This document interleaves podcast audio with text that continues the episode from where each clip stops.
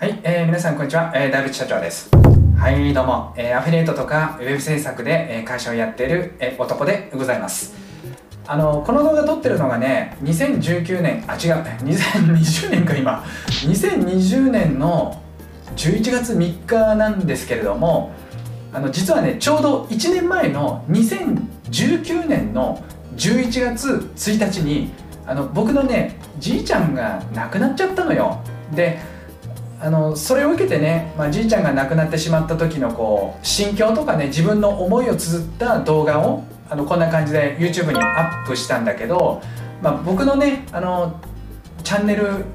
登録のあの、まあ、チャンネル開設の当初からねあの見てくださっている、えー、方はですねあのこの動画見てくださった方も多いのではないかと思いますけど、まあ、とても反響とかねあのいいねをたくさん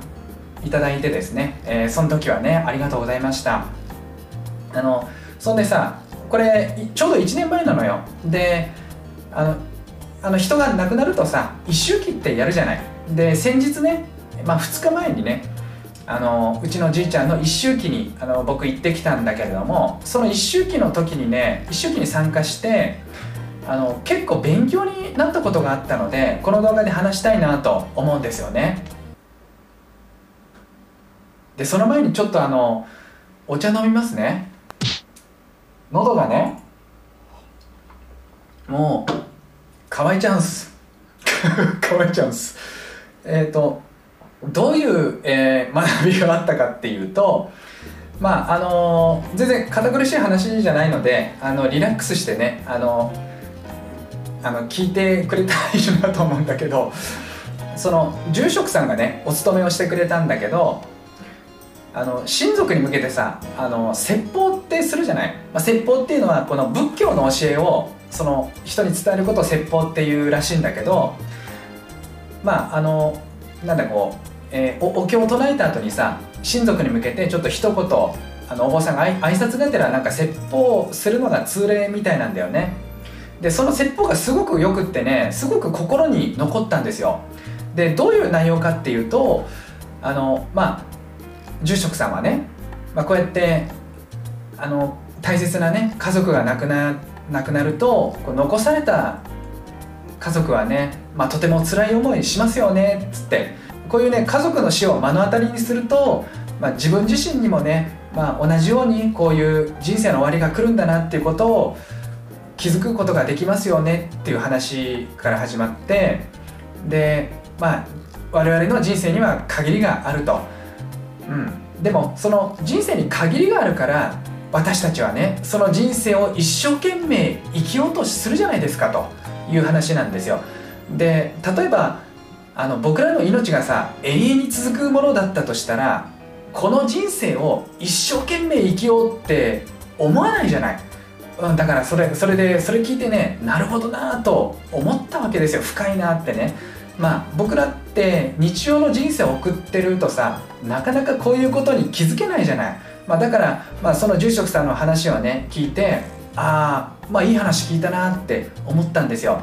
まあそう考えるとさこの人生に限りがあるってことは、まあ、必ずしも、まあ考え方によっては悪いことじゃないんじゃないかなっていうふうにあの感じたわけね。まあ、ここであの心の持ち方として、まあ、一つ学びがあったわけですよ。まあ、ほんでねえー、ほんでね、えーと、続いて住職さんはあの話を続けたんだけどあの江戸時代に三大俳人で、まあ、俳人ってあの俳句を読む人ね俳句を読む人で有名な人で小林一茶っていう有名な人いたじゃない。うん、でその小林一茶についてちょっと話をあのしたんだけどで彼はね小林一茶っていう人はもともと信州の生まれだったらしいんですよ、まあ、今でいう長野の辺り。あの辺りに生まれてで、まあ、小さい頃からねどうやらママ母に育てられたらしいんですよ。でママママ母とうまく折り合いが合わなくって15歳になった時に江戸に出てきたんだって。で江戸で江戸 江戸でねあのまあ勤めを終えてで50歳になった時にあ50歳過ぎてからね。過ぎてから長野にあの帰った地元に帰ってきたみたいなんだよね。でそこであの隣町の、まあ、女性と若い女性と結婚して、えー、4人のね子供を一茶は設けるんだって。うん。ですごく、まあ、50歳でさあの設けた子供だからさもうもうもう孫じゃん。ほぼ孫 孫じゃん。もう可愛くてしょうがないわけだよね。うん。だけどね不幸が訪れるんですよ。あのその4人の子ねあの病気で亡くしちゃうんですよ。全員全員4人病気で死んじゃうの。一茶の子供ね。ですごく悲しいことじゃないですか。まあそういったねあの人生の悲しい出来事をねあの歌にしたんだけどあのちょっとカンペ見ちゃうけどね。カンペ見るけどどういう歌かっていうとほとんど視力視力ないからね僕ね。えー、梅雨の夜は梅雨の夜ながら去りながら、まあ、こういう句を読んだんですよ、まあ、これはねえー、っとあ朝露が日に浴びると消えちゃうように、まあ、人の命は儚く消えてしまうものだよねっていうのを歌った俳句なんですよね、まあ、ですごくねあのこれ有名な俳句なんですけどこの俳句、まあ、どういう背景のもとに読まれた俳句なのかっていうところまで知ってる人は、まあ、そんなに多くないと思うんですよ。まあ、これはその一茶のね長女が亡くなった時に読んだ歌なんだけどまあ俳句はね言葉として一人歩きするけど、まあ、その背景まではみんなあまり知らない知られてないと思うんだよね。で、まあ、どういう背景があって一茶はこの句を読んだのかっていうことを知るとさやっぱりその俳句の俳句を読んだ時に味わいがちょっと違くなりますよね、まあ、深みが出るというかさ。で結局一茶はねあの、まあ、長生きしたせいもあって、まあ、他の俳人に比べてすごくたくさんのね俳句をあの生涯で残したんですよ。でどの俳句にも共通して優しさとか励ましとかね、まあ、そういったものを歌った句がとても多いんですよね。ちょっと一部紹介するとここもちょっとカンペ見るけどね。カンペ見るけど例えばねあのこういう句があるんだけど「我と来て遊べや親のないスズメ」まあ、これは、まあ、親のいないスズメたち、まあ、俺んとこ来て一緒に遊ぼうよっていう、まあ、そういうのを歌った歌なんだけどであとはね「スズメの子底のけ底のけお馬が通る」まあ、これはあのスズメちゃんたちここはお馬が通るから危ないから道路から避けなさいっていう、まあ、そういったことを歌った歌なのね。あとは「やれ打つなハエが手をすり足をする」まあこれはねあのハエってさなんか知んないけどこうやってやるじゃんなんか。ずっとこうやってやってるじゃん。よくわかんないけど。これを見てね一茶は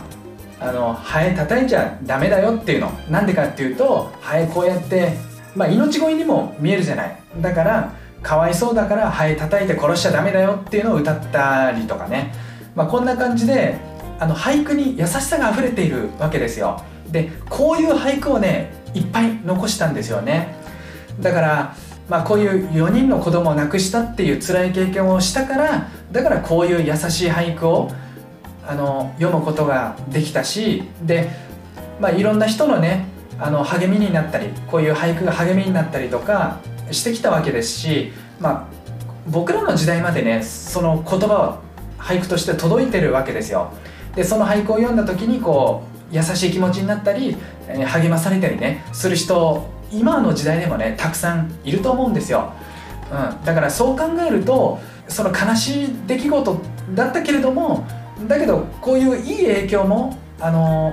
あるんだよっていう話なんですよねだから要するに小林一さんっていうのはまあ辛い経験をしたけれどもその辛い経験をエネルギーに転換できた人なんじゃないかなと思うんですよ。まあ、僕らもさあの生きてれば辛い経験悲しい経験っていっぱいするじゃない誰しもね。だそういう時にどういう心持ちをしたらいいのかなって考えた時にあの小林一さんみたいにさいいエネルギーに変えなきゃいけないんじゃないかなっていうことを学べたわけですよ。まあ、今回の説法を聞いてまあ、そういった辛い時の心の持ち方、まあ、どうしたらいいのかなってことをまず学べたっていうのが一つですね。で2つ目に学べたことなんですけどあのそもそもさこの話あのお坊さんの話だよ。お坊さんの話でさあのよく覚えてますねって思わなかった？うんあの法事のさ坊さんの話なんてさもうまあ、まあ、その場ではちゃんと聞いて理解するかもしれないけどさもうお寺を一歩出たらさみんなすぐ多分忘れちゃうと思うんだよね。うん、僕もあのここまでねお坊さんの話を覚えた覚えていたことは今までなかったんだけどこれなんでねお坊さんの話を覚えてたかっていうと、まあ、今回じいちゃんの法事だったわけだけどその説法の冒頭の中で、まあ、ばあちゃんの話をちょっとしたんですよ。でどういう話をしたかっていうと、まあ、うちのじいちゃんはねあのさっきも話したように1年前に亡くなっちゃったわけだけどあのばあちゃんの方はね、まあ、同じ寺で、まあ、同じ住職さんがお勤めしてくれたんだけど5年前にね亡くなってるのよすでに。うん、でその説法の冒頭の中であの住職さんはねの5年前はおばあちゃんを亡くされて、まあ、その時もね、まあ、ご家族の皆さんは悲しい思いされましたよね。おばあちゃんはこれこれこうでこれこれこうでしたよね。っていう話をしたんですよ。だその話によって僕はね一気にその住職さんの話の中に引き込まれちゃったわけ。あのなんでかっていうとそのおばあちゃんのばあちゃんの話を出された時にそのよく覚えてんなこの人って感心してしまったんだよね。そのお寺ってねあの結構市内でも街中の方のお寺なのであの檀家さんが結構多いんですよ。結構大きなお寺で墓も結構広くってあのいっぱいお墓が建ってるのね。いっぱい墓建ってるだから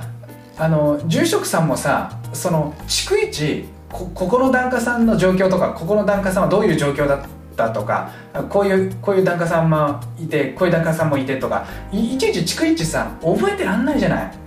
うん、だからあのまさか覚えてるとは思わなかったわけ。でどうせお寺なんてさ、まあ、ビジネスだからさ結局はね。だからまあなんか例えば説法とかもさ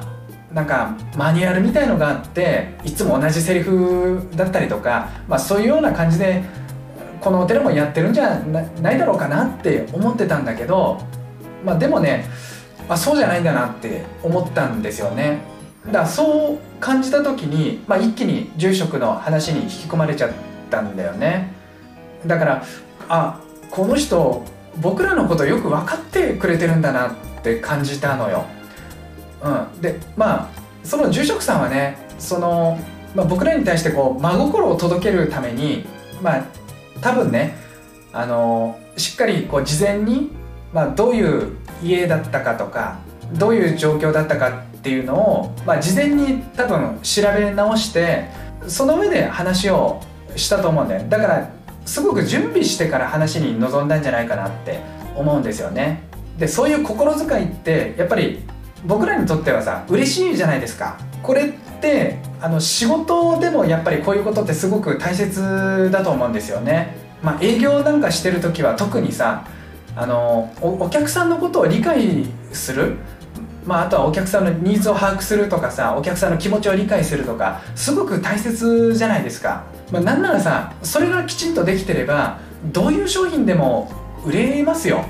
僕ねあのこの会社をやる前に、えーまあ、この会社をやる前はあの人材会社の営業マンやってたんだけど、まあ、その時にね、まあ、当時国内でトップクラスの惣菜販売会社の企業さんにねあのまぐれでねアポイント取れたのよ。で、まあ、この商談はこう絶対成功させたいと思ったのね。であのやっぱり失礼とかがあっちゃいけないしせっかく時間を取ってねあのこんな若造と話してくれるんだから、まあ、当時僕若かったからさまあ、しっかり準備したのよ、まあ、例えばその会社どういう会社なのかをよく調べ上げたり、まあ、その会社内でね、まあ、どういう人材のこう流動があるかとか、まあ、あとは実際にこう販売店に行ってみてね、まあ、どういう感じで、あのー、スタッフさんたちがね